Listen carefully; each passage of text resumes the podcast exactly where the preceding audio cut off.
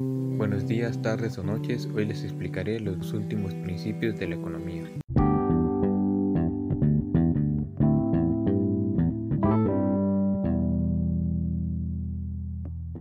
Noveno principio de la economía.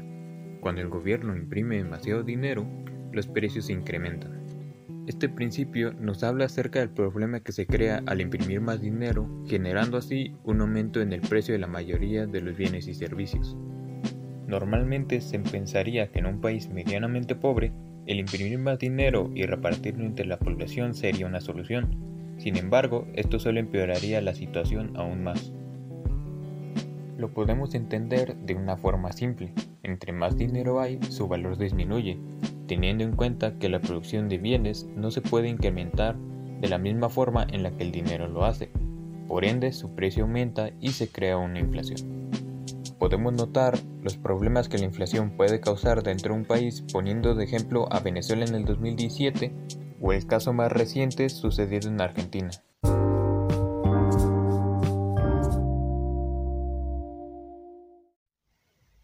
Décimo principio de la economía. La sociedad enfrenta a corto plazo una disyuntiva entre la inflación y el desempleo. Este principio está relacionado con el noveno, ya que tiene que ver con la inflación.